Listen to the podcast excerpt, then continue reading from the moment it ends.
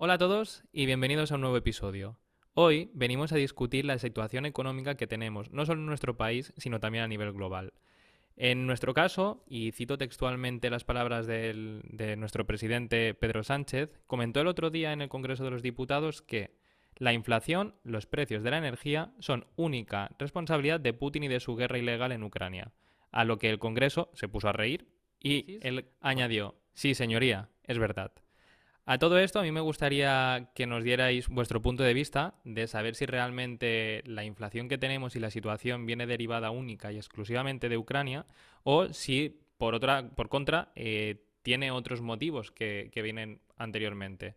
Por ello, Edu, ¿podrías comentarnos cuál es tu impresión sobre el, sobre el asunto?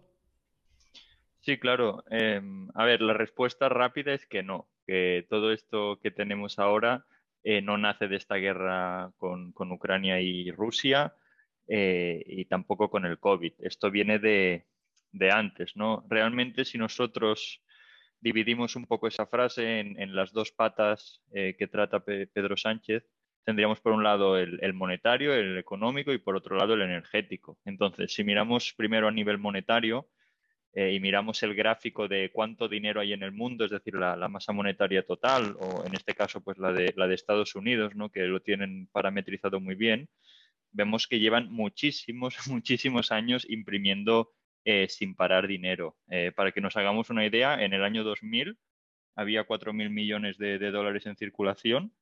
En el 2009, justo después de, la crisis económica de Lehman Brothers, etcétera, ya había 8,5 billones, eh, o sea, mil, mi- miles de, de billones de dólares, el doble.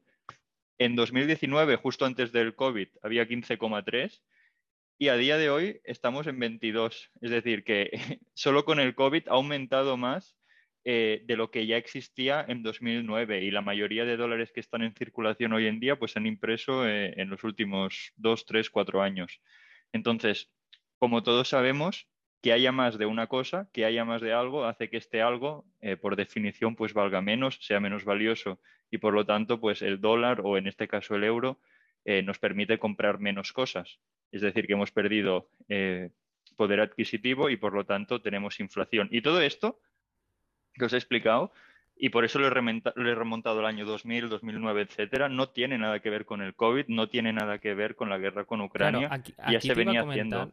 Aquí te iba a Mm, comentar porque justamente, como bien dices, ha ido creciendo la masa monetaria a lo largo de los años. eh, ya, ya estabas cifrando desde el año, bueno, datando desde el 2000, por lo tanto, 20 años antes de, de que sucediera la pandemia, ya no, ni nos acercamos a la guerra. La guerra ya la comentaremos posteriormente.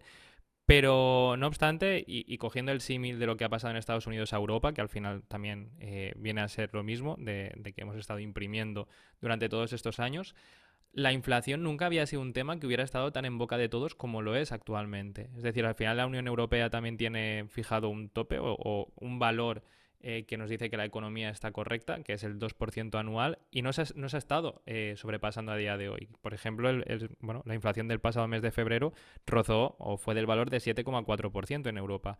Entonces, claro, si antes ya veníamos haciendo estas acciones y a día de hoy es cuando realmente nos está afectando, ¿qué ha pasado por el camino? ¿Qué ha estado sucediendo en este tiempo? Claro, bueno, esto realmente es lo, que lleva pasando toda la vida. Es decir, tú si eres un, un granjero y no acumulas grano, puede ser que cuando llegue el invierno, pues no se te muera la cosecha y no pase nada y no te mueras de hambre y puedes ir viviendo así. Pero es que tarde o temprano llegará un invierno que es malo y te vas a morir de hambre. Por eso tienes que acumular. O sea, tú tienes que hacer las cosas no para ir subsistiendo en el día a día, sino para estar preparado cuando vengan las vacas flacas. Entonces, nosotros no lo estábamos.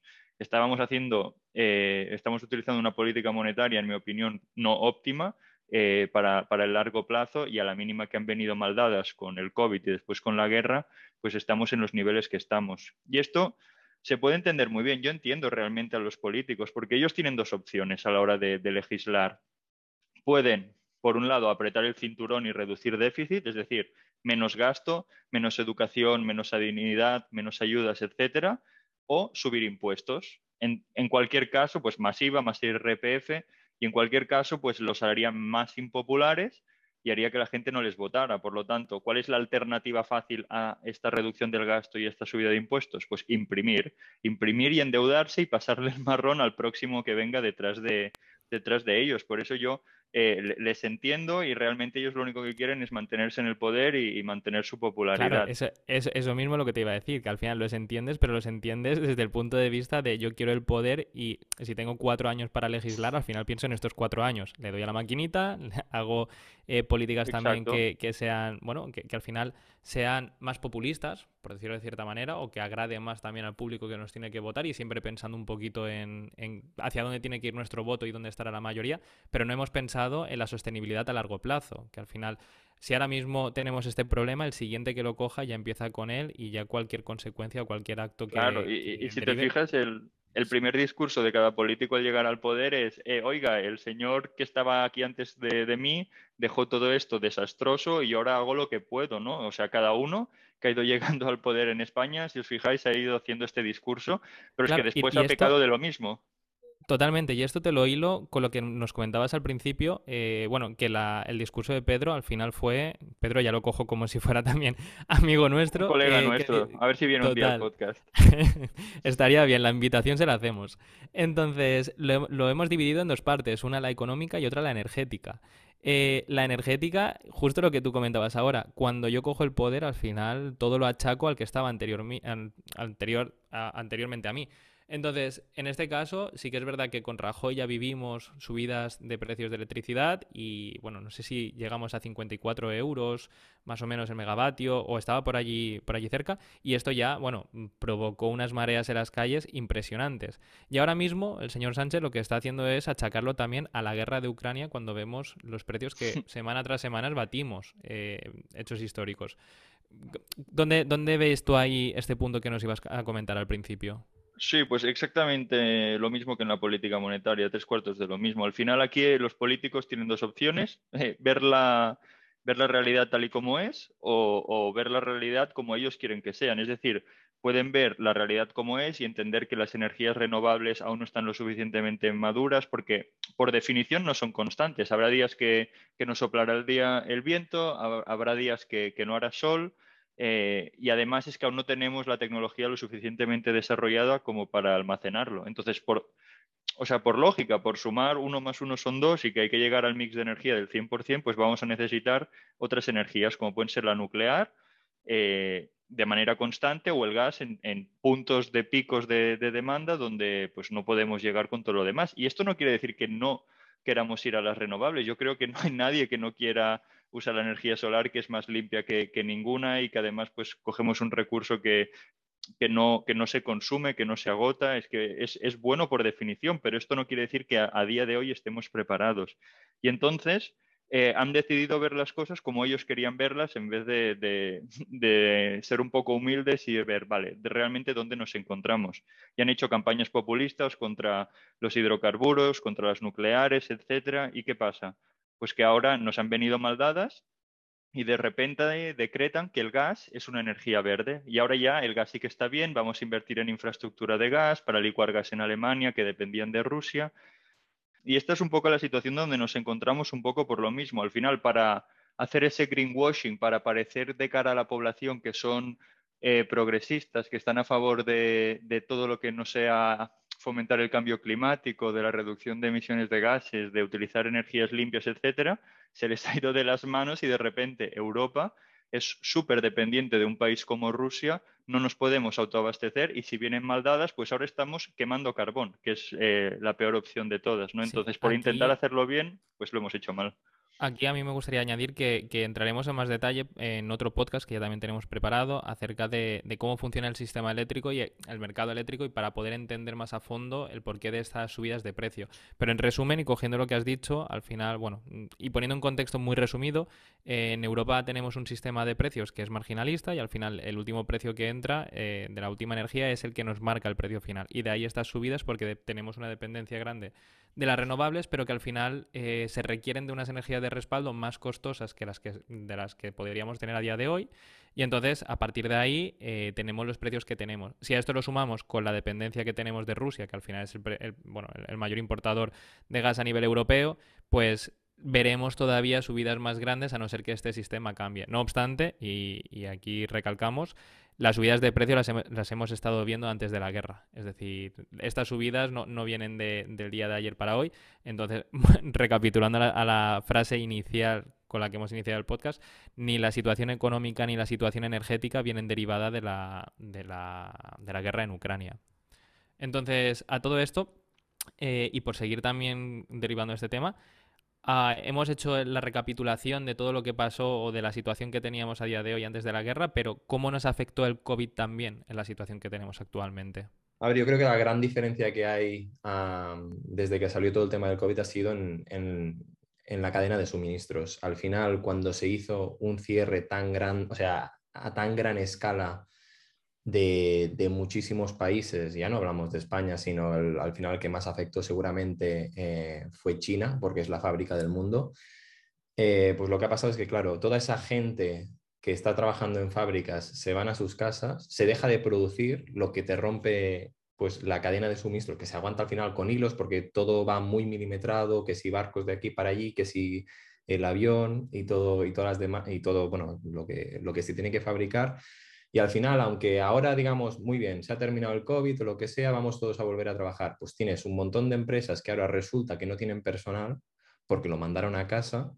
Ahora todas a la vez están compitiendo por mano de obra y resulta, por ejemplo, en Estados Unidos están teniendo muchísimos problemas porque no, no hay suficiente gente que quiera trabajar. Por ejemplo, se encuentran que hay muchos transportistas que, resulta que no, están con los camiones, no van a la carretera, porque como les pagaba el gobierno ayudas y cosas para mantenerse en casa, pues, pues al final eso no lo envía nadie. Y estos problemas eh, es muy difícil solucionarlos, solucionarlos de, una manera ordenada. Al final cuesta, cuesta tiempo y, y bueno. Sí, totalmente. Al final el, tema del COVID tiene, tiene dos vertientes. Como tú dices, Edu, por un lado se cierra la economía, se deja de producir, vamos consumiendo lo que ya habíamos producido, aunque la demanda en general baja. De repente nos abren, ¿no? O sea, como en los Sanfermines, que abran la valla y sale el toro, todo el mundo a comprar, todo el mundo a consumir, pues que se ha estado un año casi sin producir, entonces no hay para todo el mundo. Y esto crea un shock de demanda brutal. Eh, la oferta no puede hacerle frente y por lo tanto, por lo tanto hay inflación y no solo inflación, o sea, hay tiempo de espera en muchísimos productos.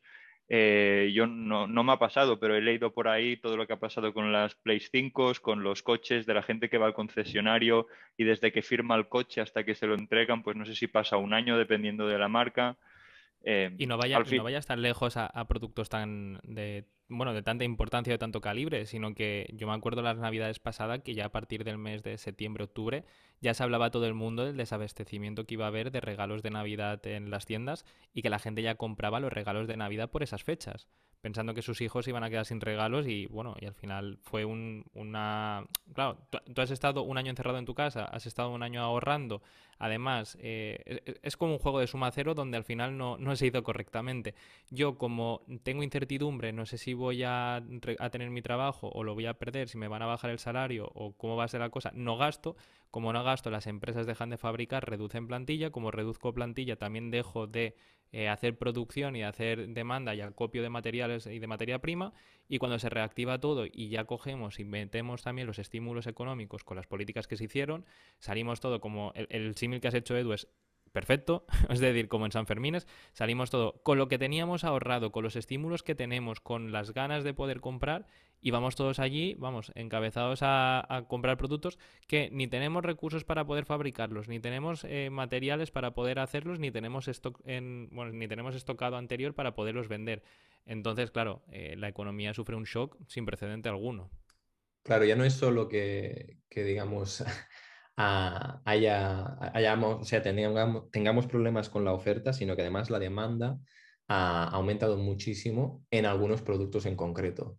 Em, por ejemplo, evidentemente la gente ha ahorrado muchísimo, dinero en irse, a, pues que sé, al bar, de vacaciones, todo este tipo de cosas, pero la venta de productos electrónicos ha aumentado muchísimo, a unos niveles disparatados, sobre todo con el tema de eh, de trabajar desde casa, o sea, hasta sillas de, oficina y todo este tipo de cosas. Y al final, cuando tú después también tienes toda, reduces, eh, digamos, lo que puedes producir y tienes muchos más competidores, yo qué sé, el tema de los coches, al final se produce porque yo que se les faltan unos cuantos chips y tienes muchas empresas compitiendo por chips. Resulta que tienes el coche hecho, pero como te faltan cuatro chips en el coche, pues tienes un, pues, montón de coches sentados allí sin, poderlos vender porque están a, a, puntito de terminar. Sí, al final hay, como hemos dicho al principio, dos, patas para, explicar esto. Uno, que, la gente ha gastado menos y ha ahorrado y después, por otro lado, eh, lo que decíamos de por qué tienen más liquidez, pues aparte porque se han se les ha dado dinero. Normalmente cuando decimos que se imprime dinero, no es que se imprima dinero y se le dé a la gente de la calle para que lo gaste directamente, porque eso es súper inflacionario. Si tú le das dinero directamente a la gente, pues obviamente tienen más poder adquisitivo, eh, pueden comprar más cosas, los recursos son los mismos, sube el precio. el problema es que... En Estados Unidos eh, no, así. Claro, el estímulo que se llamaba, que al final es repartir, como se suele decir, dinero desde el helicóptero, ¿no? Que es la metáfora de la gente, vas volando con un helicóptero y vas tirando eh, fajos de billetes eh, por la ventanilla para que la gente los coja. Que eso, como en un mundo mágico, cuando somos niños, nos pensamos que, oye, que funciona y que nos hace a todos más ricos, pero realmente no, nos empobrece a todos por igual eh, o nos deja como estamos porque hace que haya más dinero y por tanto el dinero valga menos y se ha acabado. Y entonces, en vez de dar dinero directamente a los bancos para que compren bonos y de una manera articulada, que no llegue el dinero a la calle, que se suele decir, que no llegue a la calle y que la gente no lo pueda coger, que simplemente sirva para mantener un poco el sistema, pues con el COVID no se ha actuado de esta manera, se le ha dado a la gente el dinero en mano eh, y esto ha hecho pues que, nos encontremos en la, en la situación que estamos. Aunque yo, yo prefiero que me den el dinero a mí que que se lo den al banco, ¿eh? personalmente. Y, recalcamos que por eso estamos como estamos. A partir de ahí también, eh, otro aspecto a tener en cuenta que a mí también me gustaría que no pasara desapercibido, no, no va al hilo de, la, de las dos patas que estamos comentando, pero también, eh, y si nos centramos ya única y exclusivamente en España, la situación que tenemos aquí y que viene derivada, también es por el modelo de país que tenemos. Eh, tenemos una dependencia muy grande también del turismo, mucha, mucha parte de nuestro PIB se produce a partir de, de esta, bueno, del turismo, y a partir de aquí también a, raíz del COVID, de todo lo que ha, disminuido, que no tenemos unas infraestructuras suficientes como para hacer un cambio de modelo de negocio dentro del país, lo estamos sufriendo todavía a día de hoy y, también tenemos esta situación de bueno, que el consumo no es el que se estaba produciendo antes, sigue habiendo restricciones, sigue habiendo países que te ponen dificultades para viajar y todo eso también nos afecta a tener la situación que tenemos dentro del país, que aquí cabe recalcar que somos de, bueno, de los países que peor recuperación ha tenido a día de hoy todavía en, la Unión Europea, que tenía mejores previsiones para los próximos años. Pero aquí ahora ya me gustaría entrar en, la, en el último punto de, este episodio, que es que todo esto, toda esta recuperación se dificulta con la guerra de Ucrania y ahora de aquí entre Rusia y Ucrania. Y aquí ya sí que entramos de lleno en la sentencia inicial del podcast. ¿Cómo? Porque todavía no podemos hablar de que ya nos haya afectado, solamente hemos tenido para la inflación, recordemos, febrero ha sido el 7,4%, pero la guerra en Ucrania solamente ha estado presente cinco días de este mes de febrero. Es decir, si ya teníamos estos valores, la, la previsión es que todavía vayamos a mucho peor. Eh, ¿Cómo creéis que nos afectará en nuestra recuperación? ¿Cómo creéis que nos afectará en nuestra economía y a la situación que tenemos la guerra y la situación entre Rusia y Ucrania? A ver, eh, es una pregunta difícil. Yo creo que ninguno de aquí vamos a saberla responder con, eh, con certeza y seguro que en un año pues va a haber aparecido otra cosa que nadie se esperaba porque claro, cuando se hablaba de la recuperación del COVID, ¿quién hubiera dicho? Bueno, tú piensas que no nos vamos a recuperar tanto porque ahí por los Balcanes se van a volver a, hinchar, ¿no? Pues yo creo que nadie lo veía venir, o muy poquita gente, había gente que sí que lo decía, pero es que somos mucha gente y al final siempre alguien acerta. Entonces, eh, ¿cómo nos va a afectar? La respuesta que parece eh, unánime y con la que es difícil equivocarse es para mal. Es decir, una guerra per se empobrece. Y nosotros vivimos en Europa y nos pilla muy de cerca. No es como quizás los americanos o los chinos que de refilón y depende de cómo eh, pueden verse favorecidos. En España sí que es verdad que tenemos un par de, aspectos eh, que podrían llegar a sernos favorables eh, o por lo menos disminuir las, partes negativas de la guerra, que, son dos y las dos tienen que ver con la energía. Sí. No, no, que a mí me cuesta, es decir, cuando hablas de favorable, no sé si, si realmente estás diciendo favorables, porque mezclar la, palabra favorable con guerra me choca. es decir, cuanto menos me, parece, bueno. Claro, por eso digo, al final puede ser que simplemente nos ayude a, a empobrecernos un poquito menos eh, pero sí que veo dos caminos que me hacen ser un poco optimista. Por un lado, eh, somos la puerta de entrada a Europa de todo el gas del norte de África, eh, tanto de, Argelia, Marruecos, etcétera, que pasa por nosotros, que podemos incrementarlos y podemos ser como una especie de hub del gas en, Europa, quizás junto con Italia, que, también pues, están cerca del norte de África, y podría ser un sustituto a todo aquello que nos da Rusia hoy en día. Y por otro lado, yo creo que somos de los países, si no el país en Europa, eh, con mayor superficie y con mayor horas de sol para aprovechar y, proveer de, energía a, Europa. Yo creo que, esas dos vertientes, tanto el gas del norte de África como, las renovables, que aún queda mucho por explotar en España, pues nos pueden ayudar a, que nuestros eh, vecinos europeos no, no pasen tanto frío este invierno que viene. Claro, pero aquí a mí me gustaría, eh, comentas, obviamente tenemos esta, esta dependencia, no dependencia, sino que tenemos esta vía de comunicación también con Argelia, pero últimamente también ha habido bastantes problemas, ha habido conflictos que ha dificultado las relaciones entre España y Argelia. Entonces, a día de hoy continúa suministrándose capacidad suficiente como para poder, uno, abastecernos y dos, eh, poder llegar también y darlo a otros países europeos. Y por parte, la segunda parte, y referente al tema de las renovables, bueno, te articulo la misma pregunta. Eh, ¿Tenemos capacidad suficiente como para no tener esta dependencia o necesitaremos una inversión muy grande en la infraestructura eh, a corto plazo para poder llegar a estos niveles de consumo? Claro, a, día de hoy no. A día de hoy la respuesta pues, a ambas preguntas es que no.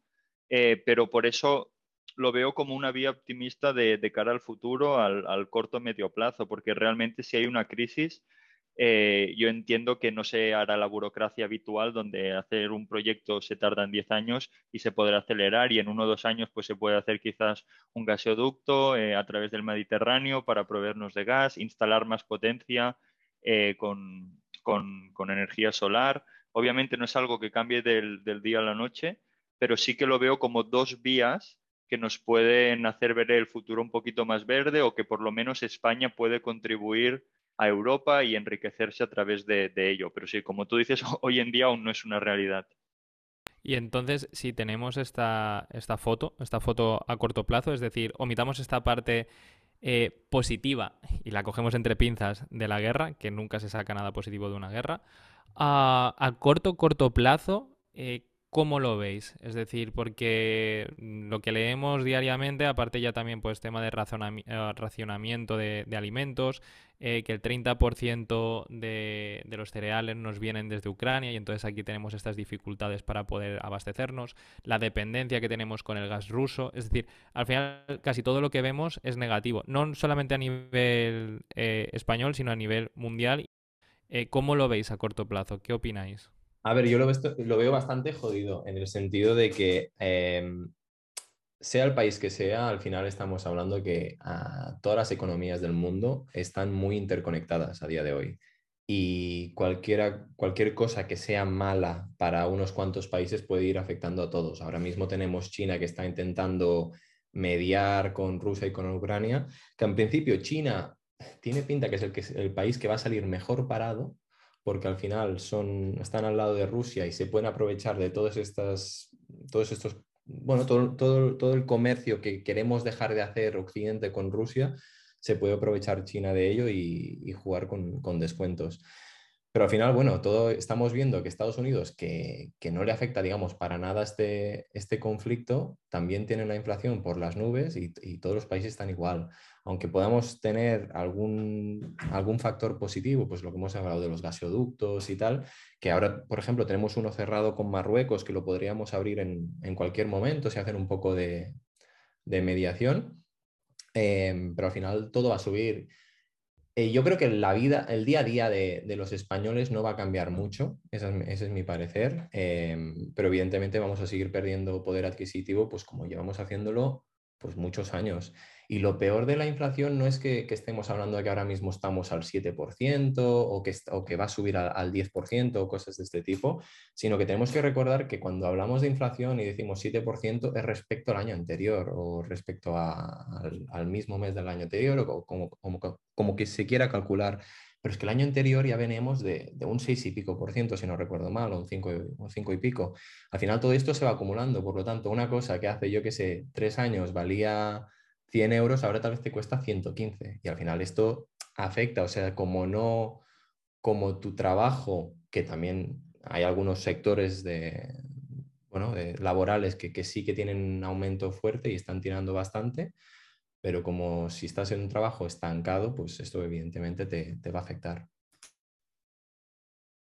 Sí, eh, realmente a corto plazo es un poco como dice Edu. Eh, hay muchas vertientes en las cuales nos afecta negativamente por el lado de materias primas y minerales para la fabricación, pues ya hemos visto en Alemania que hay, que hay fábricas que se están parando, ¿no? De BMW, etcétera, porque no tienen materiales para producir coches. Y nosotros aquí, pues por ejemplo, en, en España tenemos muchas empresas que hacen partes de coches. Si no se venden coches, estas empresas no van a hacer retrovisores, ni van a hacer motores, ni van a hacer chapas, ni nada de nada. Eh, por otro lado, tenemos todo el tema de los alimentos que habéis comentado, que claro, aquí en España una barra de pan que nos cuesta 50 céntimos en relación a nuestro poder adquisitivo es muy poco, que nos suba 70 céntimos, pues nos fastidia a todos, pero no nos eh, hace pasar hambre. Pero hay países que tienen la, la, alimentación basada en el grano, donde viven al día porque realmente la renta por cápita es muy baja, como en Sudamérica, y la verdad es que no sé cómo puede llegar a afectar ahí. Y después tenemos todo el tema de las sanciones que no ha hecho más que, empezar o, no sabemos hacia dónde puede ir, pero todo el tema de exportar a Rusia, de que los eh, turistas rusos vengan a España a gastar dinero, etcétera, se pierde y por lo tanto al final cada vez que, se cierra una puerta al comercio, pues eh, nos hacemos todos un poquito más, más, más progres. Y por último, respondiendo a lo que he dicho Edu, de que quizás es China la que más se beneficia, eh, pues todos los argumentos que ha dicho están bien y, puede ser que, sea la que acabe pues, ganando y llevándose eh, el mejor trozo de este pastel.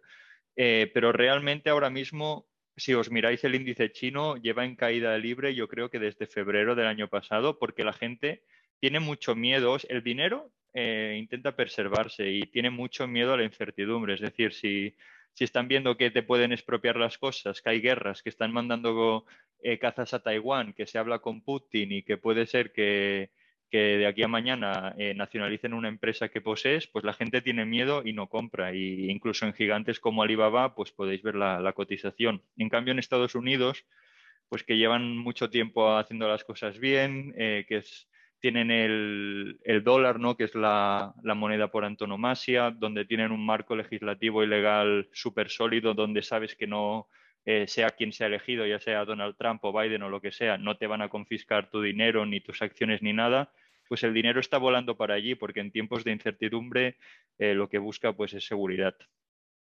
Totalmente. Yo comparto, comparto lo que habéis dicho. en relación a China me posiciono más también en este último, en, este último aspecto, eh, porque al final también Xi Jinping, ah, bueno, dictador de China, al final dentro de poco, a, él no, bueno, dictador decimos en, en al símil de Putin, pero tiene elecciones dentro de poco, eh, sería su homónimo dentro al que fijarse también en la situación que tienen con, Taiwán, como bien ha comentado Edu, y al final tampoco le, beneficia para nada la situación actual que está viendo Rusia, más aún si le está costando tanto algo que en principio iba a ser tan, tan fácil como se planteaba eh, invadir Ucrania. Y a partir de ahí, tanto económica como, como bueno, internamente, la imagen que se puede dar en China eh, puede ser bastante, bastante destructora al nivel que se le, que se le plantea. Entonces, con todo esto, finalizamos el episodio de hoy. Eh, la conclusión más grande a la que llegamos y partiendo de la premisa inicial de si la situación que estamos viviendo actualmente viene derivada única y exclusivamente, como decía Pedro Sánchez, de la guerra entre Rusia y Ucrania, la respuesta es no. Creo que, que, sobran de los argumentos que se han podido dar para llegar a esta conclusión. Y a partir de aquí, en siguientes episodios, ya entraremos más en detalle sobre esta crisis energética que tenemos, la sostenibilidad del, mercado y del sistema que tenemos actualmente, y la evolución económica y así como cómo podemos protegernos o algunos consejos para poder paliar un poco la, la inflación dentro de nuestros hogares y de nuestros bolsillos. Entonces, con todo esto, esperamos que hayáis pasado un rato ameno, que os haya gustado el contenido y nos vemos en siguientes episodios. Hasta luego.